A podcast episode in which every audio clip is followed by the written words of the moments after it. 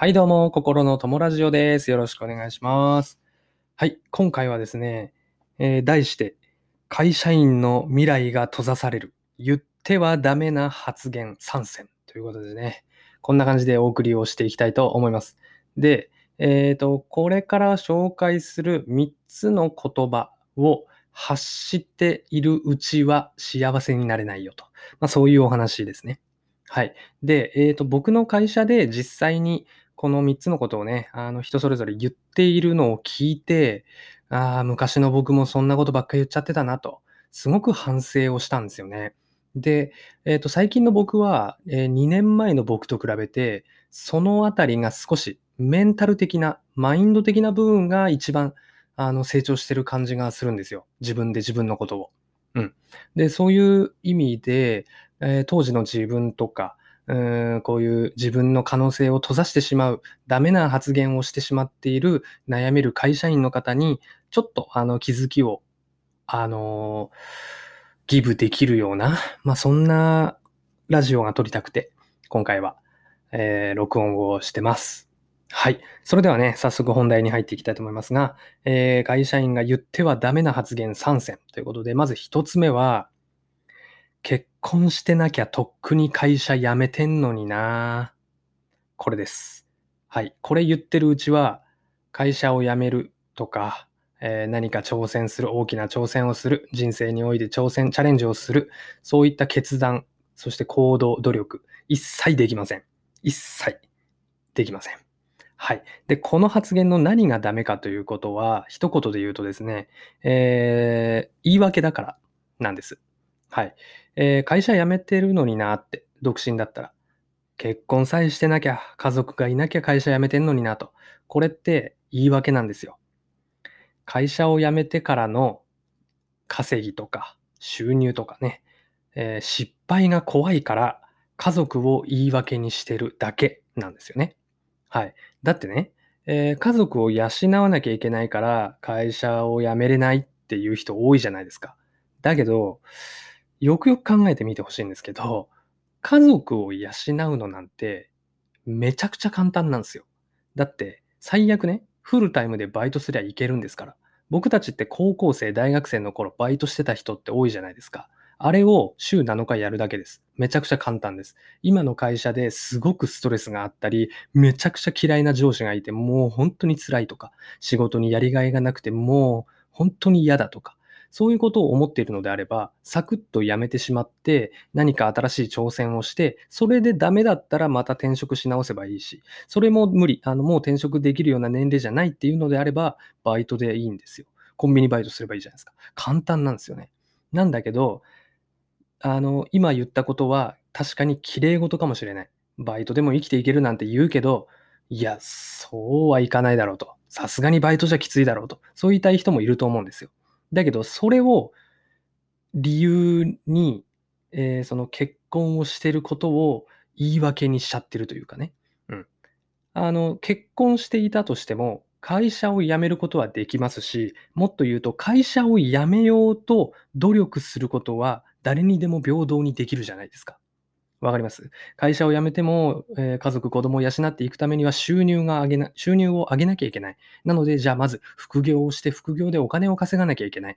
じゃあ、1日2時間、3時間副業にトライしてみよう。これをしないんですよね。こういう発言をしちゃってる人。結婚してなきゃ辞めてんのになとか、なんとかしてなきゃ、何をしてなきゃ、何々さえなければ。まあ、こういう発言をしちゃってるうちは、努力ができない人間っていうことになっちゃうんですね。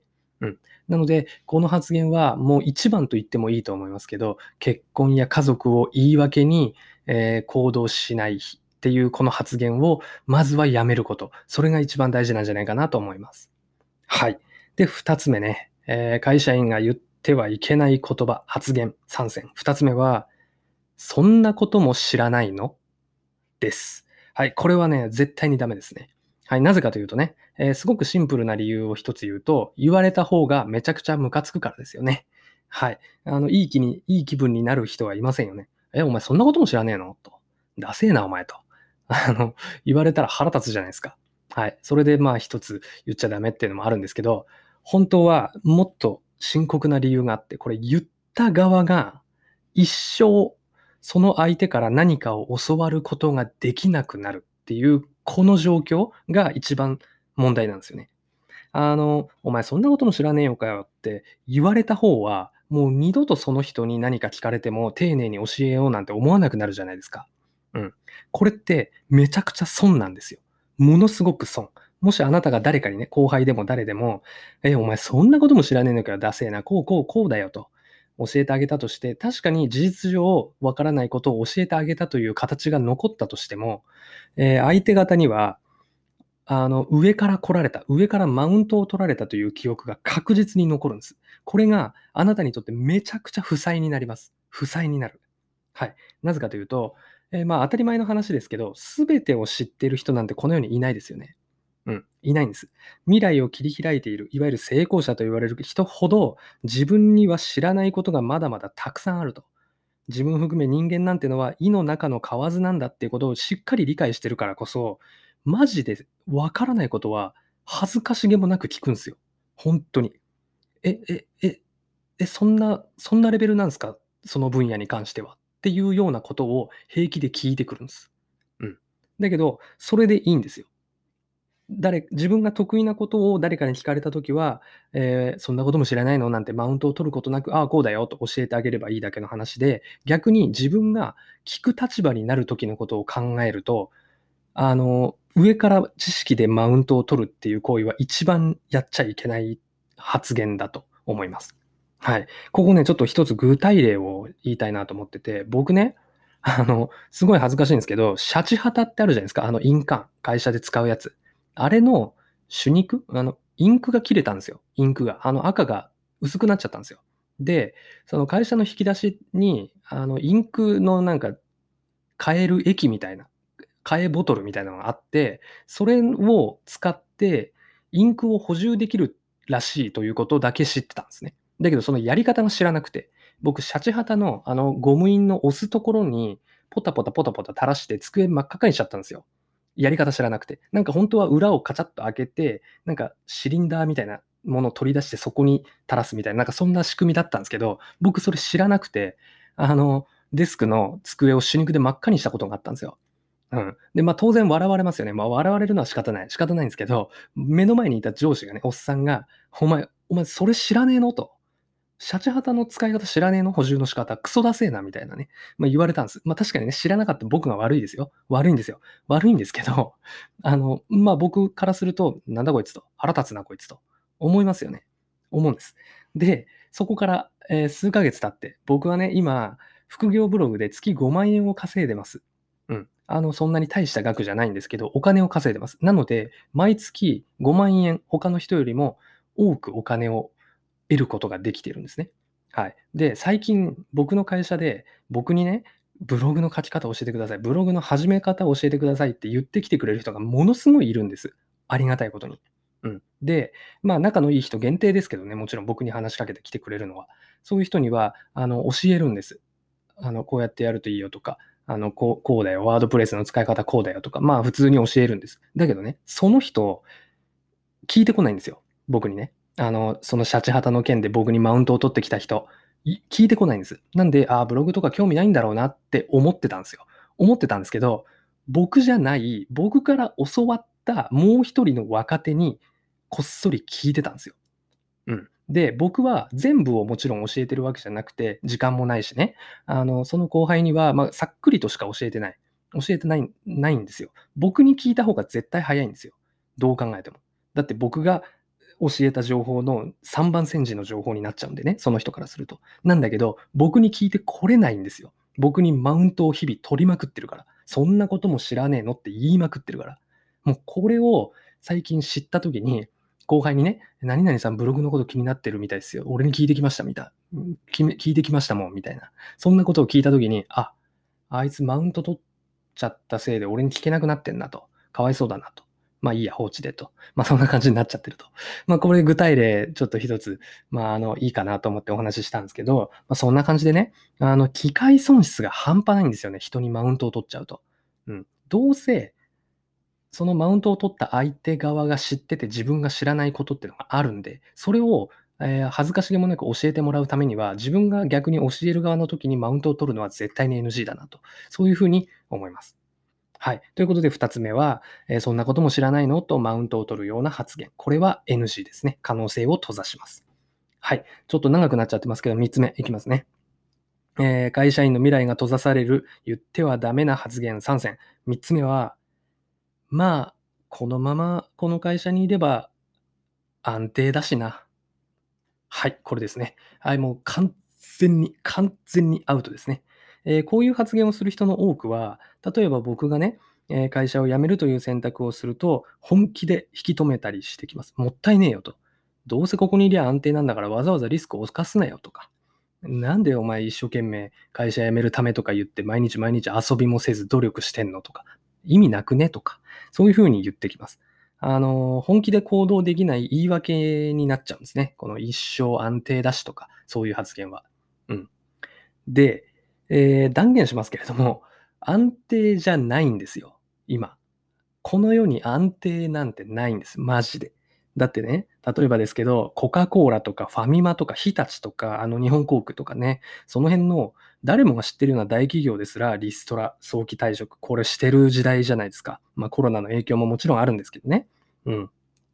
なので、あなたの会社ってコカ・コーラですかね。うん。そんなでかい会社に入ってる人は、このラジオ聞いてないんじゃないかなって僕は思うんですよ。うん。だって僕が誰も知らないようなめちゃめちゃ小さい事務職やってるわけですから。ね。まあ、そんな感じなんで、あの、安定なんてものはない。この会社で一生食わしてもらってりゃなんとかなる。一生安定だな、やった、みたいな。そんなぬか喜びはもう完全に妄想に過ぎません。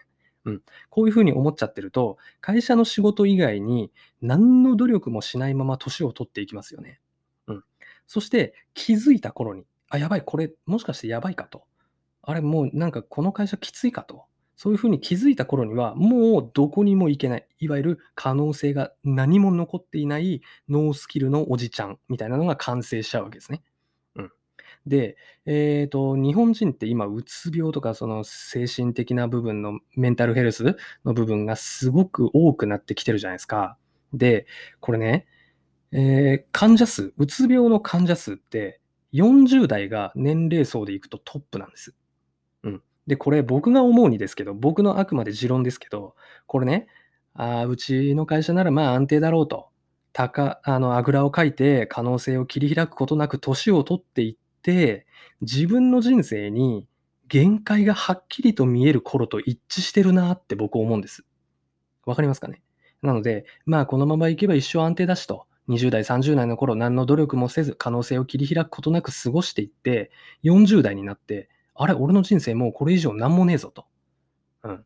あれもうどっかなんかやり残したことばっかりな気がするけど、何からすればいいかもわからないみたいな、何もできないみたいな。この会社で定年を待つしかない。でも待遇はどんどん悪くなっていくみたいな。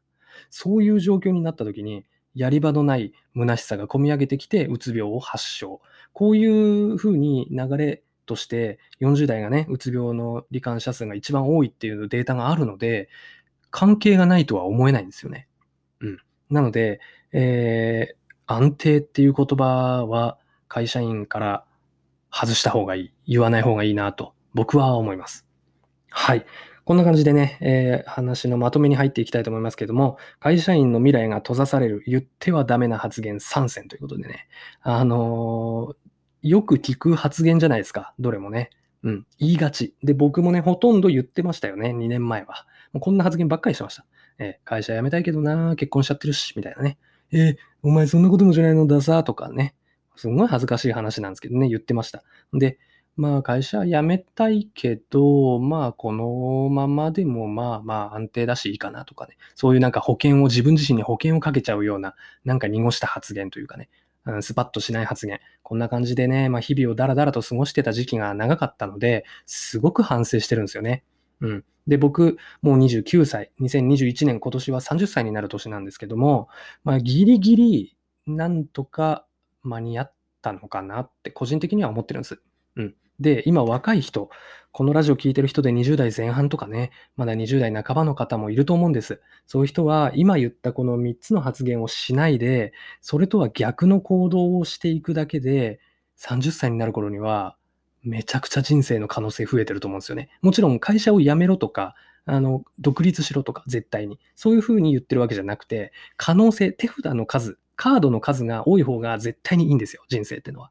この会社で一生勤めなきゃいけないっていうことが確定してる人生より、この会社でゆっくり過ごしてもいいし、挑戦したきゃ挑戦してもいい。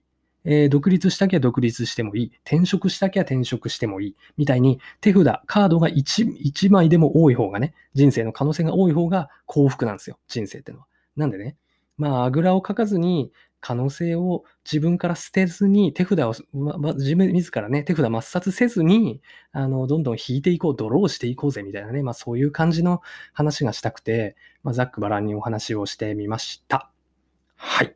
ということでね、まああの、会社員の皆さん、あの、毎日ね、もうほんとね、イライラすることばっかりじゃないですか、会社員って。もう腹立ちますよね、何もかも。うん。なんですけど、まあその怒りを何か自分の可能性を切り開く方向にぶつけてみると、あの、また新しい発見があったりとか、新しい出会いがあったりとかね、うん、あの気持ちが逆にあのすごく楽になったりとかするんで、ぜひ少しずつ、あの、発言の内容も変えつつね、あの、言っちゃダメな発言3つね、あの、ぜひ覚えておいていただきたいなと思います。はい。ということで、今回16分も喋っちゃいました。本当にすいませんでした。最後までお聞きいただき、ありがとうございました。こんな感じでまた次回も喋っていきますんで、お時間ある時にお付き合いいただけたら嬉しいです。それじゃあ今日は終わりです。ありがとうございました。